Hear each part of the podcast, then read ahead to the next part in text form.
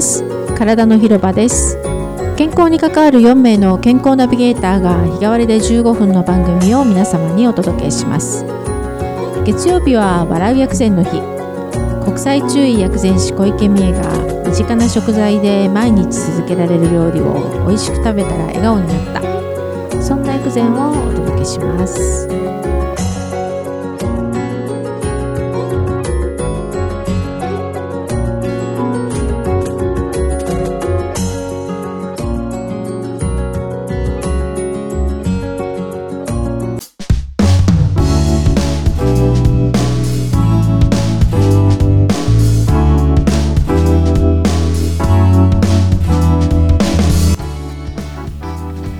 ございます。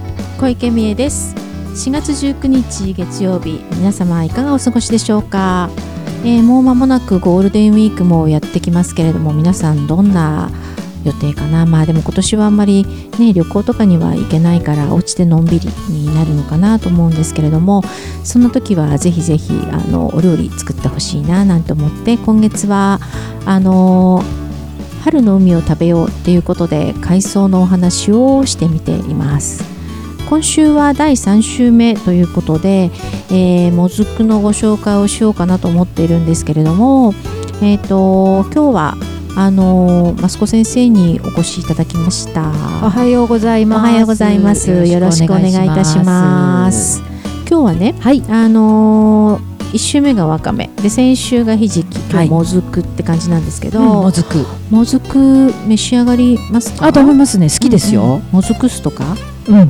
かなだ。いたいか買ってきてうん。パクって食べる感じ。パクって食べる。でも、うん。あのこう酢の感じがさっぱりしてて、ちょっといいですよね。食べたいんですよね。そそうですよね、うん、うんつるつるっていう感じがいいですよね、でね実はなんかあのもずくは海藻の中でもフコイダンっていう成分が。一番あの豊富らしくニュルっとすでる。ニュルっとする。そう。まあ他もねネバっとするのがあるけれど、でフコイダンってまあ一番思いつくのがコレステロール値を、まあ、これ栄養学的な話になっちゃうけど、はい。中医学というよりは、うん。あのー下げる働きがあるらしいんですけれど、はなんかコレステロールよくほら善玉とか悪玉とかって話しますけど、はい。先生的な何かトピックっていうのかな？ありますか、あのコレステロールはうね、ん、悪者扱いされちゃうでしょ。そうみんな悪者にしますよね。その健康診断でも大体高い人も多いし、うんそのなんか高いのが悪みたいなうね。ん。いうふうに、まあうん。名前も悪玉とかつけられちゃって、うん。うん。うんなんか取っちゃいけないみたいな感じですよね。ねだけどうん。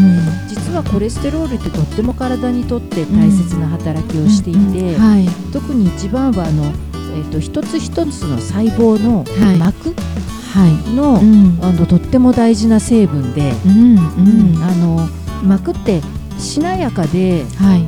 あの丈夫じゃないと、はい。その膜を通して栄養をはい。出し入れ、ええ栄養を入れえて、いらないもの出してるから、はい。はい。膜がしっかりしてないとうん細胞の働きも落ちちゃうわけですよ。なるほど。うんだそこの柔軟性を決めたり、うん質を上げたりするのにコレステロールってものすごく大事だから、いい人じゃないですか実は。とっても大事なんですよ、だからコレステロールからすると、なんで俺は悪玉なんだっていう 思ってると思うんだけど、はい。うん、で、あのーまあこれ私の個人的な、まあ、栄養のね勉強もしていて、うん。そういう視点で見るからかもしれないんですけど、うんあのーむしろ高くて問題になることたあのコレステロールだけがね高いことで直接何か問題になるっていうことのが少なくて、確かに。大体合わせて中性脂肪が高いとか,、うん。とか他も血圧も高いとか、まあ、そうそうそう。そうますよね、うん。コレステロールが単独で高いだけで何か悪さするわけではなくて。う、ん。であのむしろねあの低いはい。ことの方がちょっと気になるんです、あそうなんですか、うん。だからさっき言ったその材料として合成できてないとすると、細胞の質が落ちちゃったりとか。特に脳は、はい。あの油がすごく多いはい。組織なのえで、えで神経も膜が大事だかそうですね。ら伝達するのにね、はい。そうするとあのちょっとその例えばうつになりやすい方とか、はあとうーんなんとなく体全体がい割とこう弱々しい方、はいはい。一見ね、ええ。っていう方ってコレステロールで低めの人多いんですよ特にあの若い女性とかね。あー。まあちょっとそうそうだから華奢で、はいはい。なんか一見弱そうな感じの人、私たちには関係ない感じですかうん。ね、そこは点々点 点々。まあまあまあ、はいはい。ね、うん、でもだから一概に悪者にしちゃいけないってことですよね、でむしろ低いことうの、ん。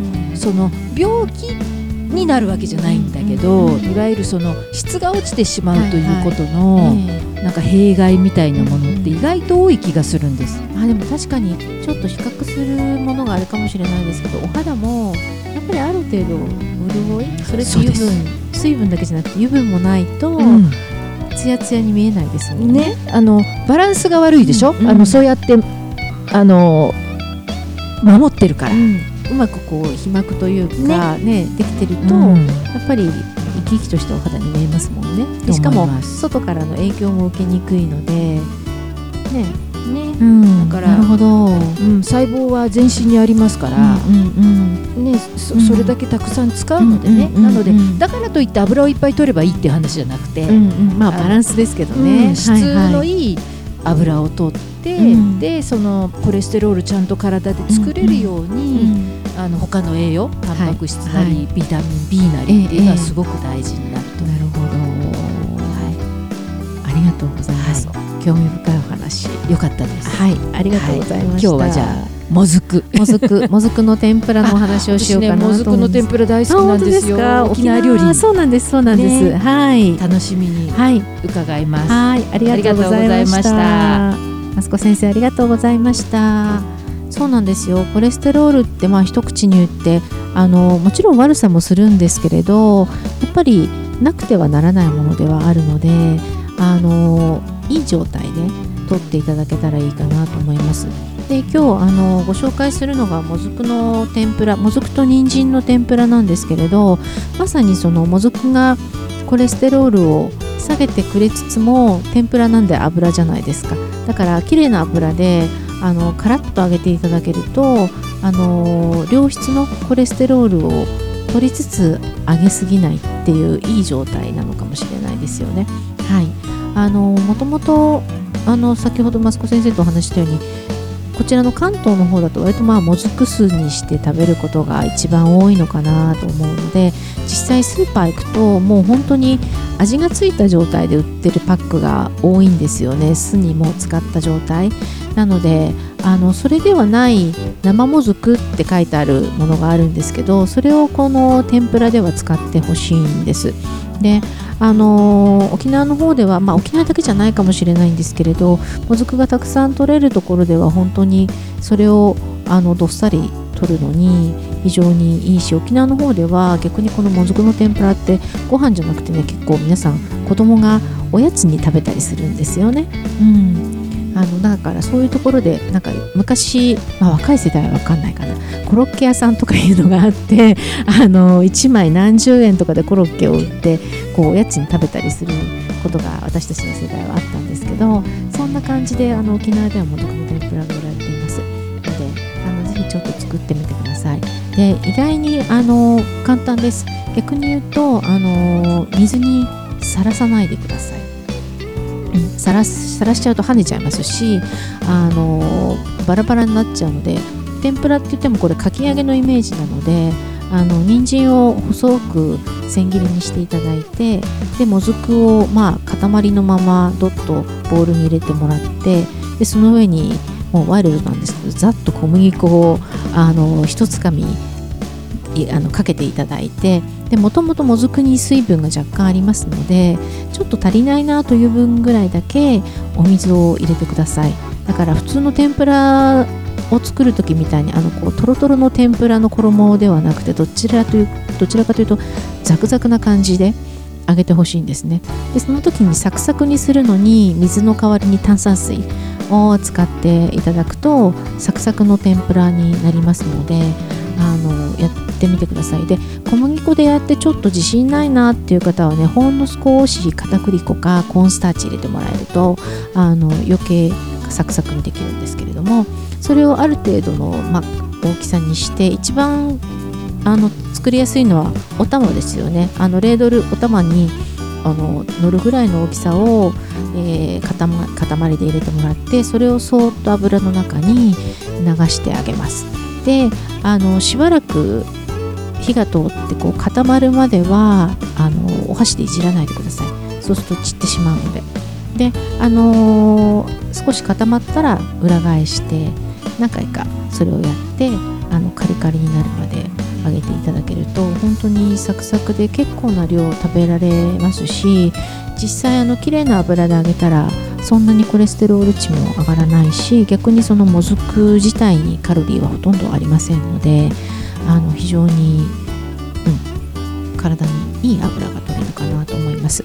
で薬膳的に言うともずくはあの清熱効果体の中の熱を冷ましますのとあと順調といって、まあ、便秘に非常にいいんですね。腸を活性化させるのとあと利水効果、えー体内の水分をきれいに外に出してくれますので、あのまあ、もうすぐ来月連休中に夏暦の上では夏になりますけれどもあの日本の場合特に梅雨から夏にかけて湿気の多い季節で非常に質が体に溜まりやすくなりますので今のうちにその体に溜まった質をあの出してあげると夏バテしないんですねこれが、うん、なのでぜひ取ってください。で合わせてなぜ人参を合わせたかっていうとあの人参の方はお腹の調子を整える健脾作用とあと何回か春の薬膳でもご紹介してますけれども補欠といって血を補ってくれます。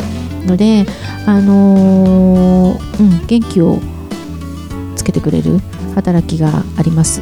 のでこの組み合わせもずくだけではなくてここに人参を入れていただけるといいと思います。で血ではなくて逆にもう少しこう体を温めたいなっていう場合はあのおネギとか合わせてもらってもいいですし意外にね美味しいのがね生姜。これから新生姜出てきますので新生姜を千切りにしてそれもあの天ぷらに一緒に入れてサクッと揚げてみると美味しいのであのそんなこともやっていただけるといいかなというふうに思いますので、えー、もずくを食べましょうということと今日はコレステロールは悪い子じゃないんだよっていうところを覚えてください。はい。来週はもう最後になりますね。早いですね。海藻の、あのー最終回ということで昆布の話をしようかなと思っていますので、あのー何か昆布について聞きたいこととかあのこんな使い方教えてほしいとかあとはこんな使い方あるよみたいなことかありましたらあのぜひぜひ送っていただければと思うんですけれどもあのー海藻あそうだそうだ。あのーちょうどねたまたま先週お教室をやっていて生徒さんがおっしゃったんですけどあの塩につけてある例えば塩蔵わかめとかあの乾燥した海藻はどうなんですか？っていうふうに質問があったんですけれどもあのこれを使っていただいてももちろん大丈夫です。ただやっぱりあのこの季節だからこそ生で使ってほしいのとあとあの健康な方にとっては全然大丈夫なんですけれど例えば塩蔵わかめとかだと、まあ、水で抜いてもねやっぱり完全に水あの塩分は抜けきれないんですよね。だから塩分制限のある方っていうのはなるべくそれを使わない方がいいのかなっていうのと今度乾燥したもの乾物って今度はカリウムが非常に多いですので今度カリウム制限をしてらっしゃる方っていうのもあの時々いらっしゃるのでその場合はあの乾燥したものはなるべく、まあ、そんなにたくさん食べないのでねあのそれによってすごく具合が悪くなるってことはないですけれども逆に生のものを召し上がっていただけるのであればそれが一番いい状態かなと思いますし何よりもやっぱり薬膳って命をいただくってことなのであの生きていた状態ですぐ召し上がっていただけるのが一番いいかななんていうふうに思います。はい、では何かあの質問あればレディクロ東京のホームページ